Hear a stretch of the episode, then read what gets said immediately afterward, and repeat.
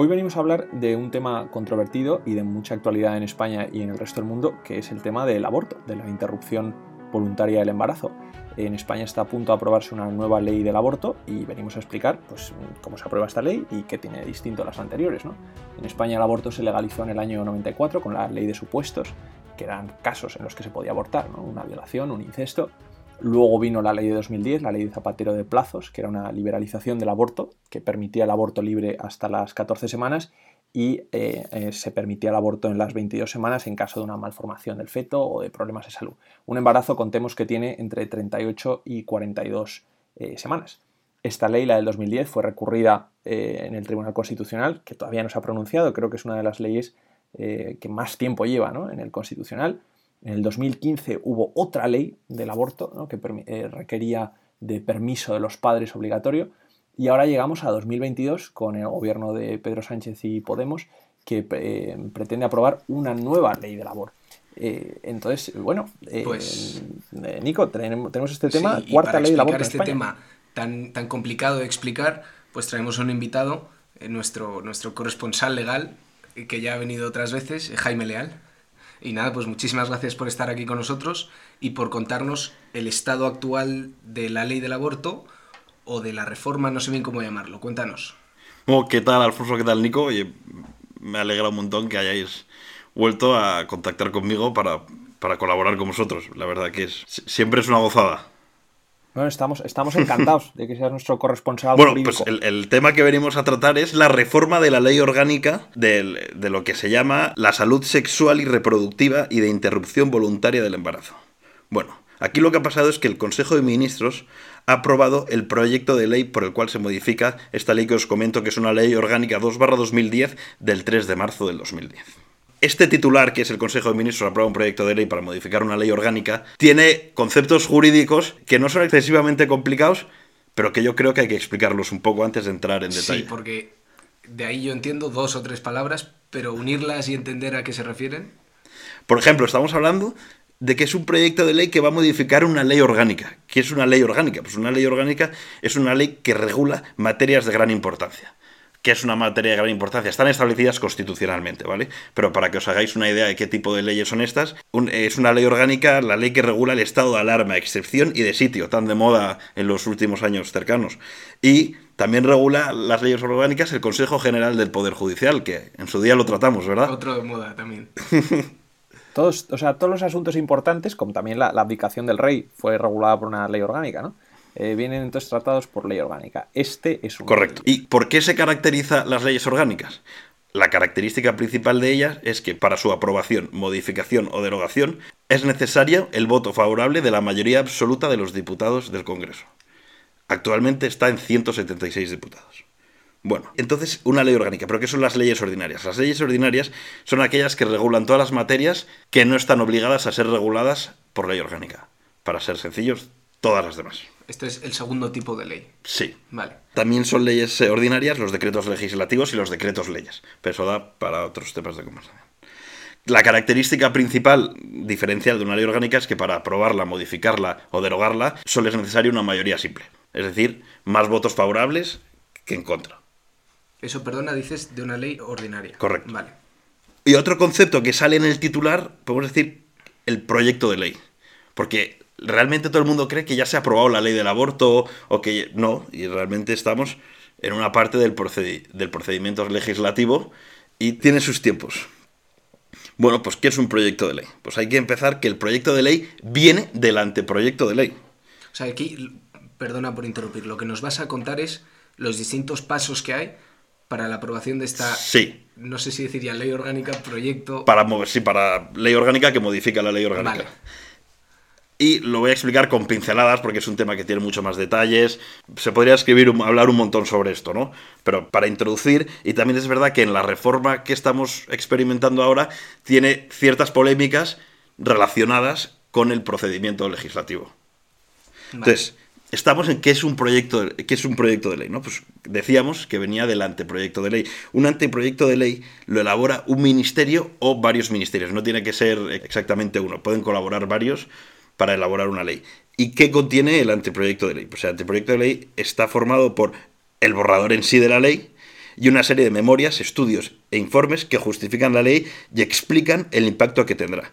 Además, hay una serie de procesos internos en los que los técnicos del Ministerio establecen si procede o no procede la elaboración de la ley en cuanto a competencias o asuntos tratados. Aquí, en este punto, ya está la primera polémica.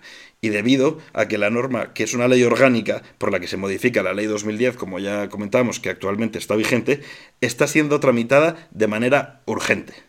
Urgencia que alegan que no está justificada conforme a lo que exige la ley, de que en la memoria del análisis del impacto, que esto es uno de los informes, memorias que contiene el anteproyecto de ley que os comentaba, debe acompañar el, que debe acompañar el, el proyecto, se justifique la existencia de algunas de las situaciones para que esto se empiece a proceder como urgente, en vez de, de utilizar el procedimiento de urgencia como lo que se le acusa al gobierno, que es para llegar a aprobar esta ley justo antes de las elecciones generales que vienen y poder utilizarlo como campaña electoral. Esto es lo que se le está acusando al gobierno. Sí, claro, porque el procedimiento de urgencia, que siempre lo, tenemos asociado ¿no? a, los, a los reales decretos, ¿no? el gobierno aprueba un real decreto porque es el procedimiento de urgencia, lo tiene que hacer en 30 días eh, rápidamente, ¿no? eso lo, hemos, lo hemos visto mucho. Pero eh, con las leyes, eh, ¿qué es lo que cuenta para que una ley sea urgente o no? Pues aquí, para lo que se ha utilizado la urgencia, es para una cosa que ahora os voy a explicar qué pasa cuando el anteproyecto de ley lo presentas al Consejo de Ministros. Que ese es el siguiente paso. Ese es el siguiente paso. O sea, tenemos el anteproyecto de ley como primer paso. Que lo elaboran. Esto podemos utilizar un ejemplo, yo creo que es ilustrativo, que es cuando una persona o un grupo de personas, porque puede ser ministerio o, ministerios, elaboran un trabajo de fin de grado, o un máster, o, sea, un doctorado, o un trabajo de fin de máster. Podemos decir que el anteproyecto de ley es tus reuniones con tu tutor semanal, o sea, oye, estoy, ¿qué te parece este punto? Oye, te mando los tres primeros epígrafes del trabajo, oye, corrígemelos. Y él te dice, no, joder, eh, Jaime, así no cites, que no se, citan, no se cita de esta forma. Eh, este tema no tiene nada que ver con el trabajo, no lo metas en el trabajo. Todo eso es el anteproyecto de ley. Y se ha hecho de manera urgente, y esto ya trae polémica, y luego se envía al Consejo de Ministros, dices. Sí, se envía al Consejo de Ministros para presentar a los ministros el, el anteproyecto de ley y que el, el, el, ministerio encargado responda a las dudas que tengan los demás ministerios y se empiecen una serie de trámites.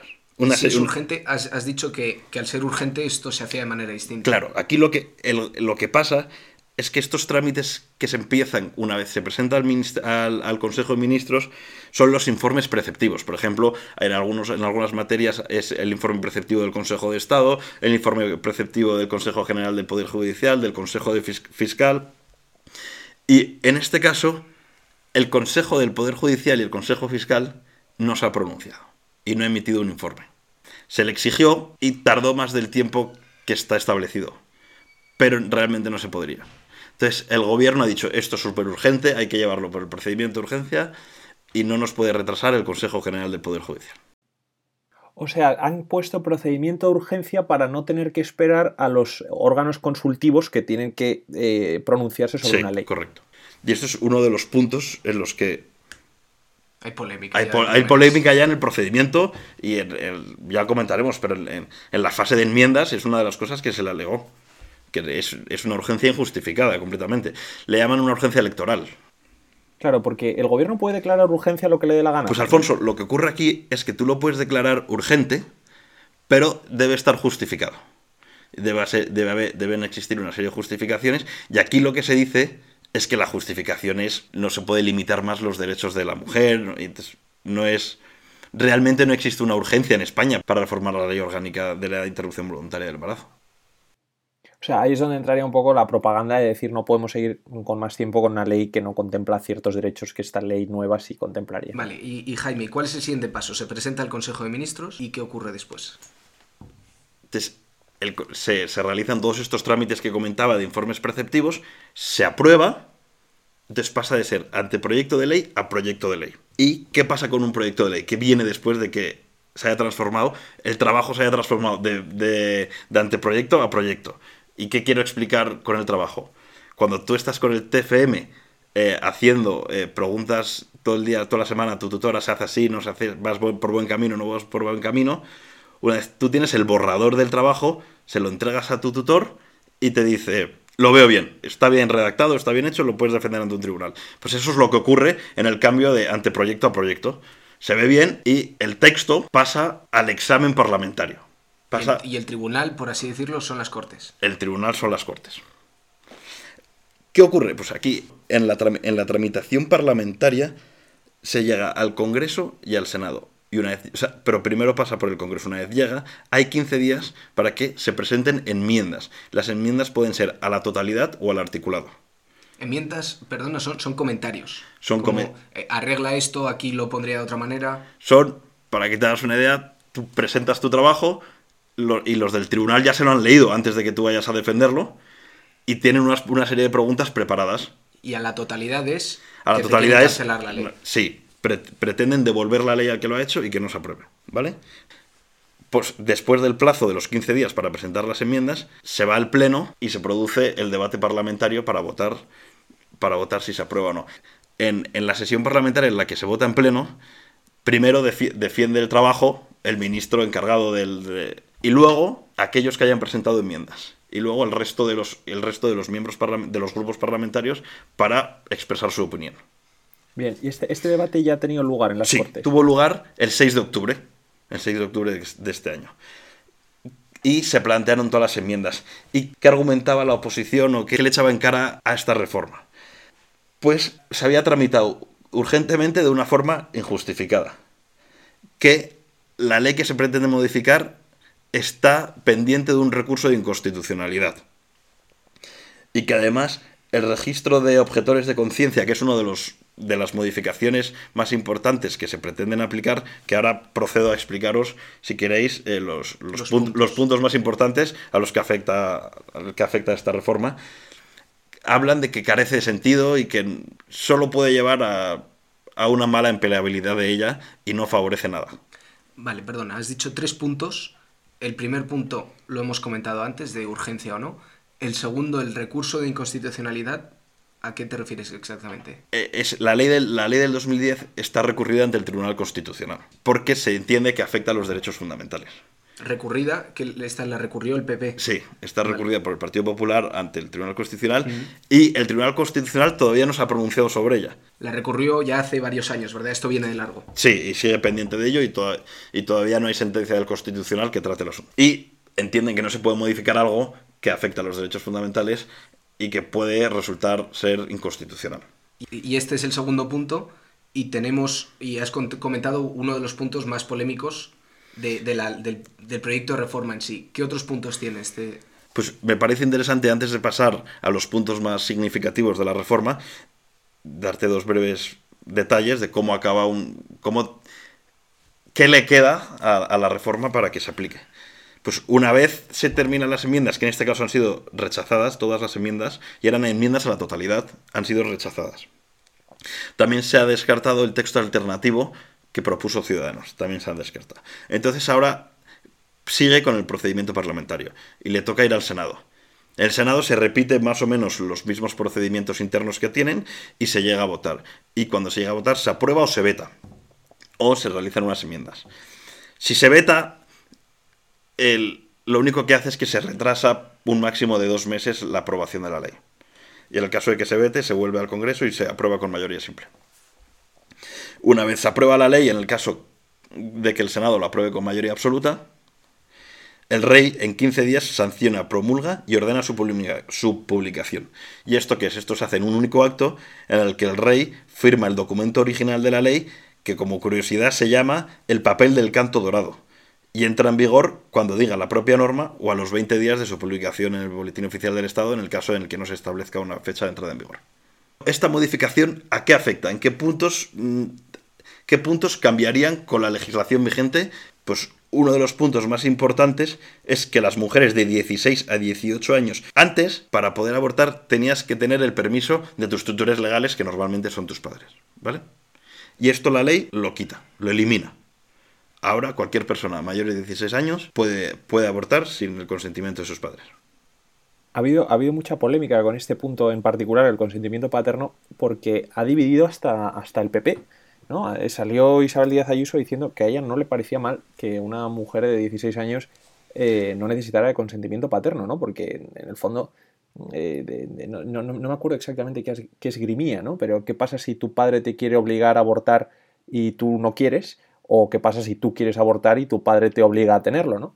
Y entonces luego salió después Feijóo diciendo que, que a él le parecía mal que se levantara el consentimiento paterno, porque si en España no tienes 18 años para votar, para conducir, para beber, ¿por qué los vas a, no los vas a necesitar para, para abortar, ¿no? Es, un debate, a mí me parece, eh, moral y, filosófico interesante, ¿no? El del consentimiento paterno, pero más, más cosas que cambia la ley respecto de la del, de la del No, pues como, explicabas y refleja, es la polémica de esta ley que todo lo que se toca aquí tiene su polémica y su historia detrás y todo el mundo tiene sus razones y por eso creo interesante esta reforma.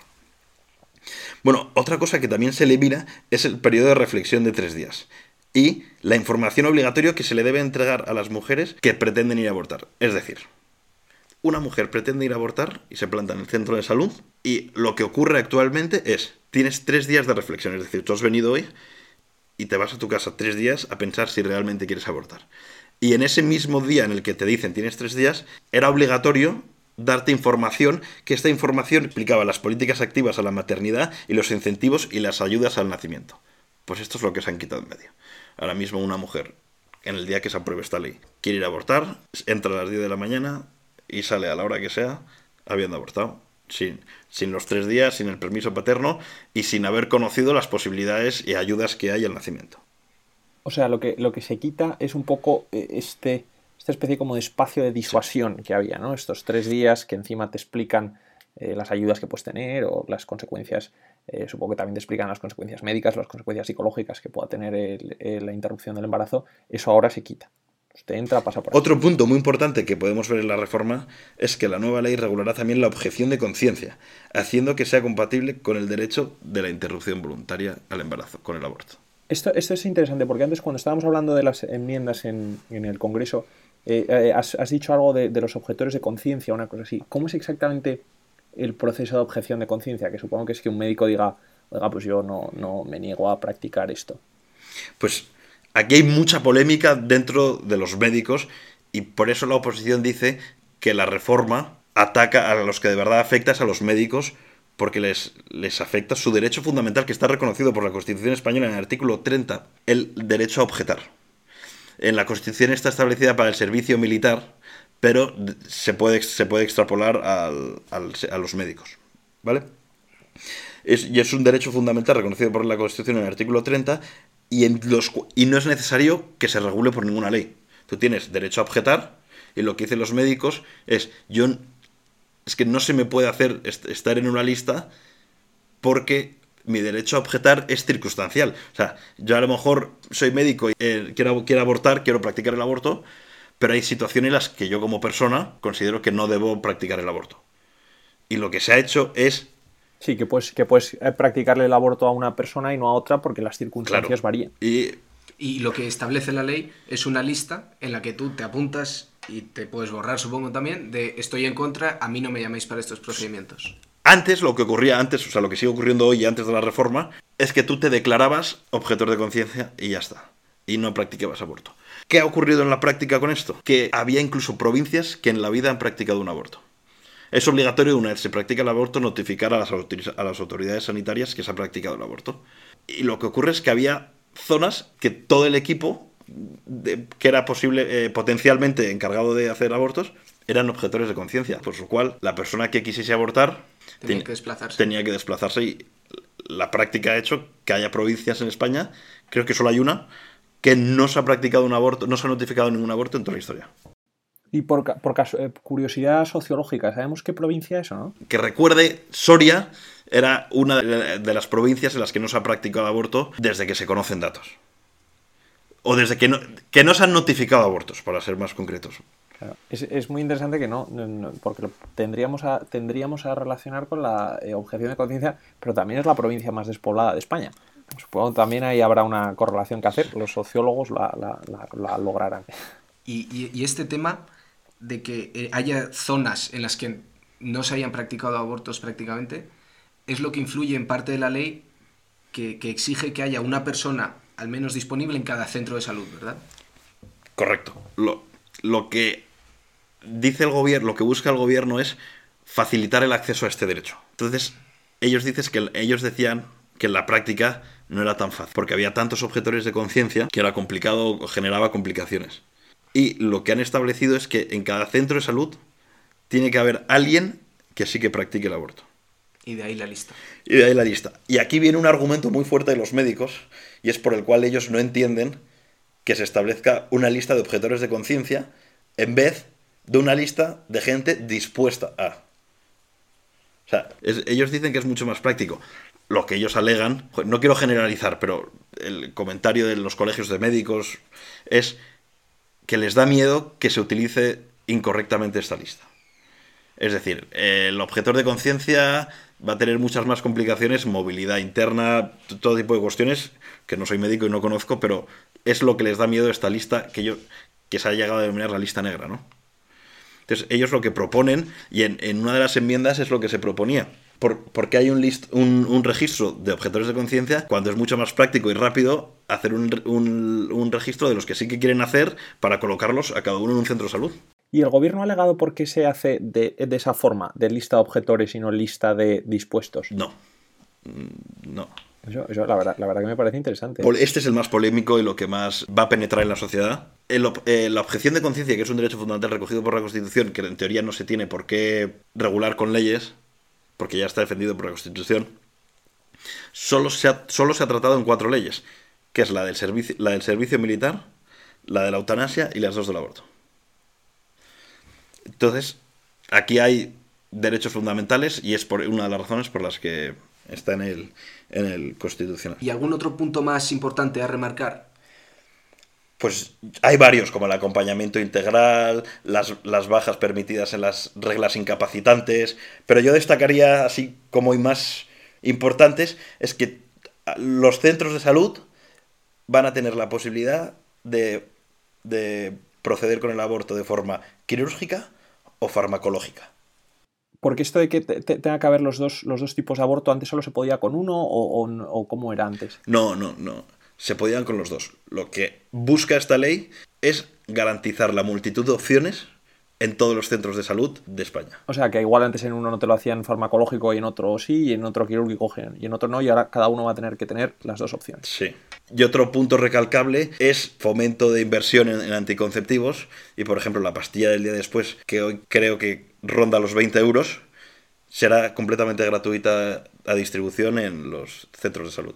Bueno, desde luego es una ley que eh, eh, reforma bastantes cosas por lo que hemos visto. Y Jaime, te agradezco muchísimo que nos hayas contado todos los entresijos eh, jurídicos que tiene. ¿no? Este, es, este es un tema muy controvertido, un tema ético, ¿no? en el que cada uno tendrá su, su opinión y su parecer, pero aquí hemos traído muy, muy asépticamente ¿no? El, eh, la tramitación parlamentaria, lo que contiene la ley, lo que no contiene lo que, y lo que, lo que quiere hacer. ¿no? Eh, es, un, es un tema complicado, muchas gracias Jaime, eh, y remarcar también por nuestra parte, o sea, claramente ha sido un análisis de la ley sin entrar a ningún tema ético ni opiniones personales. Sí, eso es lo que he pretendido, desde luego, no explicar qué es lo que ocurre y las diferencias que hay hoy las, que, las diferencias que va a haber mañana con hoy, entre lo que busca el gobierno y los entresijos, ¿no? Que decía Alfonso de, aquella forma, una explicación teórica de esto.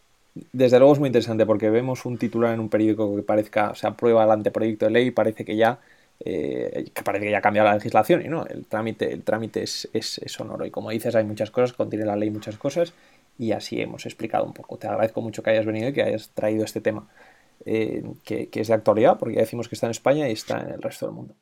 Eh, Jaime, te esperamos para otra ocasión de asuntos jurídicos. Pues muchas gracias, Alfonso. Para lo que queráis, ya sabéis que estoy encantado de colaborar con vosotros y ser partícipe indirectamente de este gran éxito que estáis montando. Parte de la Torre del Faro, total, íntegra. Eh, muchas gracias, Jaime. pues nada, nos vemos la semana que viene con un tema nuevo.